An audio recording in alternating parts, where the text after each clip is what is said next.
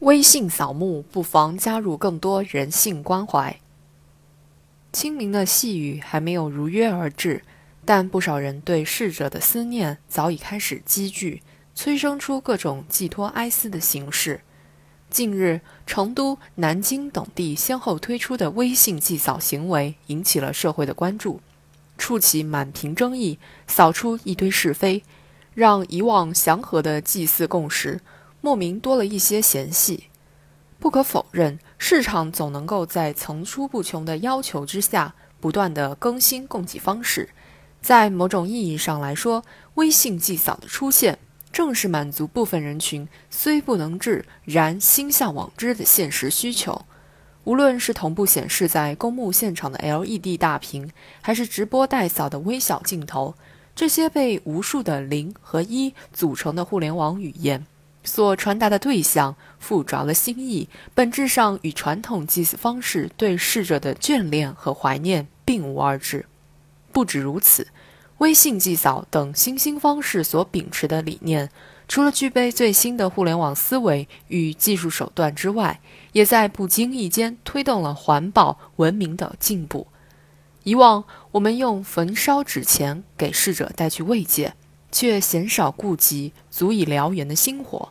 我们点燃爆竹，尽情地表达情感，却不经意间在幽静的山间、肃穆的场所制造了喧嚣。微信祭扫固然不足以涵盖我们内心对真挚情感的追求，但其中带来的对社会、环境等因素的考量，却值得我们细细品味。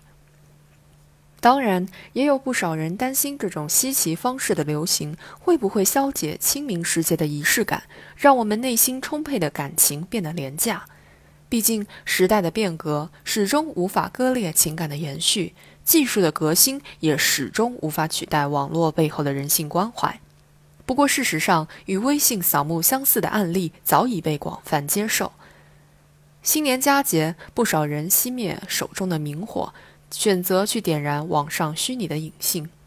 国家公祭日，更有高达一千五百多万人次在公祭网上点烛、献花、鸣钟、祈愿。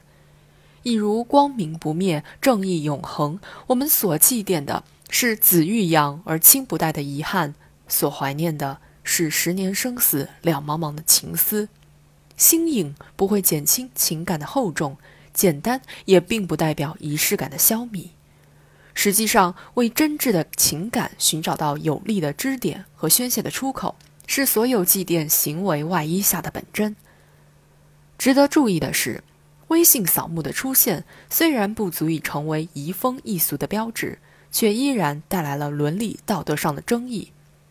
直播扫墓会不会涉嫌侵犯隐私？带人尽孝适不适合家庭伦理？线上扫墓随意定价是否合理？这些疑问的产生，显然是在饱满的情感表达之外，需要引起思考的现实课题。毕竟，再懂得需求的市场也会有失灵的时候；再强烈的缅怀之情，也不得损害他人的合法权益。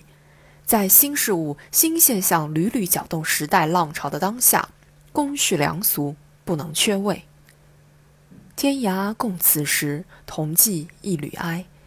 从土葬、火葬到树葬等新型殡葬方式，从鞭炮、香烛、纸钱到鲜花、果品、网络祭奠，社会习俗始终处在一个渐进的过程。